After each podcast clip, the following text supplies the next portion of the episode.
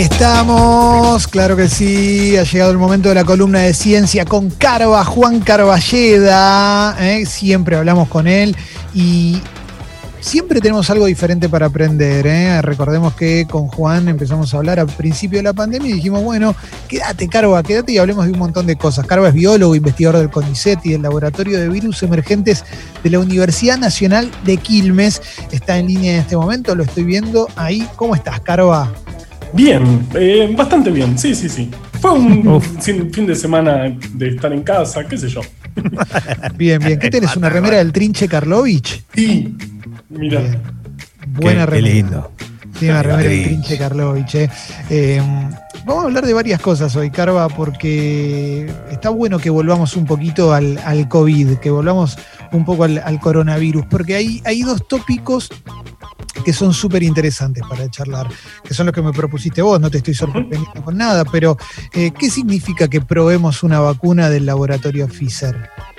Bueno, gran tema, sí. Este, volvamos un poco al coronavirus. Este, y, la semana pasada se habló, hacia el fin de la semana pasada, se empezó a hablar de que en nuestro país se iba a aprobar la vacuna de Pfizer, eh, que es un, eh, digamos, es Pfizer y eh, BioNTech, dos monstruos multinacionales que están atrás de uno de estos más de 150 candidatos vacunales que hay eh, para, el coronavirus. Eh, esta, en particular tiene, yo, yo creo que tiene una gran ventaja y una gran desventaja. Vamos a contar un poquito de qué se trata esta vacuna.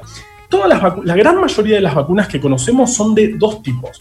Una son el, agente infeccioso, por ejemplo, el virus que causa enfermedad, que se lo rompe de alguna manera y lo que se termina inyectando es ese virus roto y nuestro sistema inmunológico dice, bueno, acá hay, acá hay algo, monta una respuesta y nos protege contra infecciones de verdad. Así, por ejemplo, funciona la eh, vacuna de la gripe. Otro tipo de vacunas son con virus que están vivos, que, que pueden replicar, pero que no generan enfermedad. Es el, el caso, por ejemplo, de la vacuna Sabin para la poliomielitis.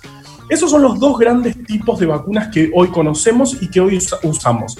Esta nueva vacuna es totalmente distinta. Lo que, lo que eh, está basada en un pedacito de información genética, eh, un mensajero que tiene la información genética para un gen viral, un solo gen del virus. Entonces esto se inyecta en la persona, se espera que las células de esa persona eh, copien, digamos, generen esa proteína viral a través de esa información genética que se le inyectó y que eh, el sistema inmunológico lo reconozca y genere una respuesta protectiva. ¿Los fetos abortados van dentro de esta vacuna? No sé si, yo creo que esta es la de los, del 5G. Ah, ok, ok, Tiene fetos abortados y 5G, es una gran vacuna. Entonces, la gran ventaja de esta vacuna es que al ser solamente un cachito de información genética, nosotros sabemos sintetizar eso muy bien. Es muy fácil y se puede escalar muy rápidamente su producción. Porque, de nuevo, no es un agente infeccioso que tenemos que inactivar ni que tenemos que producir. Solamente es hacer este fragmento de, de información genética. Entonces, ahí tenemos la gran ventaja. Se escala y se hace relativamente fácil. Y también tenemos la gran desventaja es distinta. Conocemos y no eh, hasta ahora en nuestra historia nunca hubo una vacuna de esta manera, digamos, con esta, basada en esta tecnología. Entonces, bueno, eh, ah, ya, habiéndose presentado, esta, esta vacuna, eh, bueno, la empezó a hacer una, empresa que después Pfizer se la, se la comió. Esto va a pasar eh, seguramente con, la vacuna, con las vacunas que tengan potencialidad. Las grandes multinacionales terminan comprando o, las grandes multinacionales desarrollan el candidato vacunal o compran alguna empresa que está desarrollando algún candidato vacunal prometedor. Esto, digamos, es muy probable que pase así. Esta vacuna, este, este, candidato vacunal se probó en Estados Unidos y en Alemania con buenos resultados en alrededor de cuarenta y pico de personas. Esto es, digamos, no fue tóxica, lo que se evalúa en esa fase, en esa fase 1 es la toxicidad, si genera alguna reacción. En, esta, en, en estas personas, al parecer, no generó efectos adversos graves y estas personas también desarrollaron una buena respuesta inmunológica contra eh, el coronavirus. Buena respuesta de anticuerpos comparable o incluso aún más de las personas que se infectaron con la enfermedad. Entonces ahora viene el paso grande, digamos, el gran paso que es el más limitante y el más difícil, que es hacerlo a gran escala. Para eso lo que, lo que se hace son ensayos que se llaman de doble ciego, es decir, se agarran miles de personas, se dividen en dos grupos, a una se les da el candidato vacunal, a otros placebo. Ni el médico ni la persona saben si están recibiendo el placebo o si están recibiendo la vacuna y se espera un tiempo y se ve si en alguno de los grupos, digamos, en el grupo vacunado, hubo menos infectados que en el otro grupo. Eso es la fase 3, la que se va a iniciar. Y se eligió a la Argentina como un lugar para hacer esto por varios motivos. El, primero es que tenemos una eh, tenemos muchos antecedentes de investigación en enfermedades infecciosas, somos, somos un país muy respetado en ese sentido. Eh, y por otro lado, también estamos viendo aumento de casos en nuestro país en este momento. Entonces, es un buen lugar para aplicar eh, a muchas personas estos, este candidato actual y ver si se infectan más. Entonces, por eso... pará, te freno ahí un segundo, Carva probar la vacuna, eso significa que si estamos probando vacuna, significa que la vacuna ya puede estar y ahora solamente hay que probarla. ¿Es tan básico como eso? Es que sí, es, tan básico como eso, pero el, paso actual es el limitante. La, gran cantidad de las vacunas que, de las que, conocemos fracasaron en este momento. Este es el momento más importante porque realmente vamos a ver si funciona. Hasta ahora evaluamos en, se evaluó en cuarenta y pico de personas si era tóxica o si, y si este, despertó algún tipo de respuesta inmunológica. Por ahora le fue bien. Estos son, ya hay tres vacunas que están, tres candidatos vacunales que están en esta fase, están iniciando una fase 3.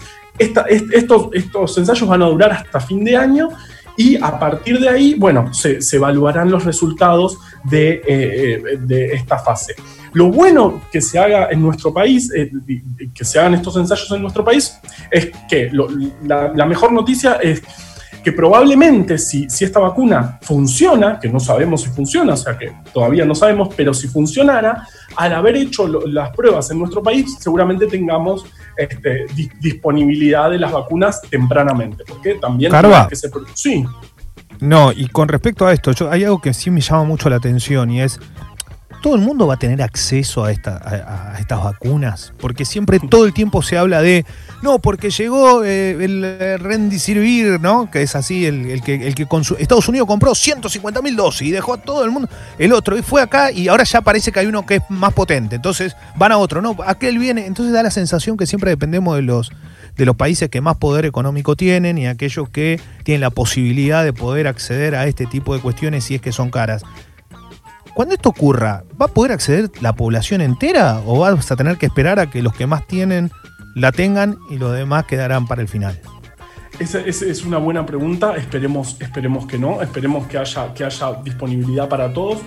Es espera, esta empresa dijo que hacia fines de año puede, hacia fin de año puede tener una producción de 100 millones de vacunas. De nuevo, si funcionara. Todavía no sabemos si funciona, todavía no tenemos y hablan de, esto, de estos 100 millones. Igualmente se, suele, se suelen exagerar estos números para, dar, eh, eh, para mostrar una empresa gigante y recibir más inversiones y poder seguir en esto. Así que no sé, digamos, ojalá se haga, este, sea una gran cantidad de producción para todos los países del mundo, pero obviamente eh, la producción no va a ser, digamos, no va a ser masiva en, una en primera instancia y este, quién la reciba va a depender de un montón de cosas. Y acá estamos hablando de dos monstruos multinacionales, una empresa alemana y una empresa estadounidense. Si, las pruebas las hacemos en Argentina, bueno, vamos a probablemente tener acceso tempranamente a la vacuna. Y también algo que me, interesa este, destacar, que es que si se hace en Argentina, las pruebas se están haciendo justamente con población argentina. ¿Qué somos? Que tenemos una pirámide poblacional particular, tenemos costumbres, por ejemplo, que yo, nos gusta ir al cine o eh, vamos todos a Alamba para hacer cualquier cosa, vivamos donde vivamos. Entonces, esos factores son importantes para este, cómo se dispersa una enfermedad infecciosa, eso lo sabemos. Y hasta ahora todas las vacunas siempre las vemos de afuera, vemos que funcionan en Europa, bueno, entonces tal vez acá funcione. Este en este caso se va a probar eh, con población argentina y con la, realidad epidemiológica argentina y eso también es bueno. Pero de nuevo estamos, todavía no sabemos si funciona. Carva, la otra noticia que, apareció la semana pasada obviamente llamaba la atención porque estaba en New York Times, que viene a ser de los medios más serios que hay, que, que se preguntaba si si se transmitía por el aire el virus o no. Entonces ahí em, se abre un, abanico de paranoias importantísimo, porque ¿qué, qué, significa esto? ¿Es en, un salón cerrado o me voy a una plaza y por solo, por solo existir me lo agarro. Eh, ¿Cuál es la realidad hoy con respecto a eso? Bien, eh, eh, es, impresionante todo lo que nos está pasando. No, todavía no sabemos mucho la mayor parte de las cosas. Sí, lo, que pasó fue un, un, grupo de 260 investigadores publicaron un trabajo diciendo tenemos que tener más en cuenta la transmisión del virus por aire si, queremos el título, eh, el título para desesperar, bueno, es esto, hay transmisión por aire y, lo que nos imaginamos son nubes de virus por todo el mundo. Y, y, esto no es así. Digamos, en principio no es fácil saber cómo se transmite el virus. Se necesita entender un montón de cosas para poder ver si el virus se transmite por microgotas o por nanogotas. Y ahí está el punto. Hasta ahora la evidencia dice, y todas las recomendaciones son que este virus se transmite a través de microgotas. Microgotas que no son tan chiquitas, son bastante más grandes que otras, microgotas de saliva que las personas expulsan cuando hablan o cuando tosen que no viajan más de un metro y medio y que se depositan en superficies. Por eso la distancia social y por eso lavarnos las manos por si tocamos esas superficies. Ahora bien, está habiendo evidencias de que podría haber transmisión por gotas más pequeñas, que estas gotas duran más tiempo en el aire y pueden, este, digamos, recorrer un poco más, distancias más grandes. Digamos, hay evidencias todavía no, no, no muy fuertes, se han visto eh, algunos casos de transmisión, por ejemplo, en restaurantes donde había personas muy lejos de quien se terminó contagiando, había casos confirmados muy lejos de quien se contagió y ahí se está analizando el papel del aire acondicionado y la ventilación. Entonces, lo que, lo que estamos ahora es por ahora la transmisión es por microgotas, no hay una nueva vía de transmisión, pero en espacios cerrados, eh, con mucha gente hablando o mucha gente gritando, eh, habría que tener, hay que tener en consideración la posibilidad de la transmisión eh, por vía aérea. Entonces, esto es, digamos, en próximas etapas, cuando se empiecen a habilitar por ejemplo, cines o, espacios cerrados, bueno, ahí hay que tener en cuenta que en esos lugares hay probabilidad de que haya transmisión aérea. Pero no estamos en una situación, no es que salimos a la calle y hay una nube de virus que nos pueden contagiar. Eso no pasa y, hay, que este, informarlo con tranquilidad. Y tema superficie, escarba, porque no termina de quedar eh, claro. Yo, viste, todo lo que entra en mi casa lo recontra desinfecto, le paso de todo, alcohol, lavandina, todo. Pero ¿Por qué lo hacemos? ¿Es porque realmente en las superficies viaja el virus?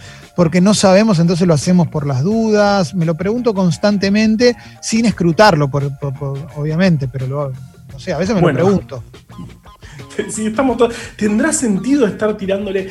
Por ahora sí, por ahora tiene sentido. Eh, em, la evidencia que hay muestra que el virus es capaz de sobrevivir en superficies cierta cantidad de horas, no hay una cantidad de tiempo que se haya determinado muy bien, porque tampoco es tan fácil verlo en condiciones naturales, sí en laboratorio.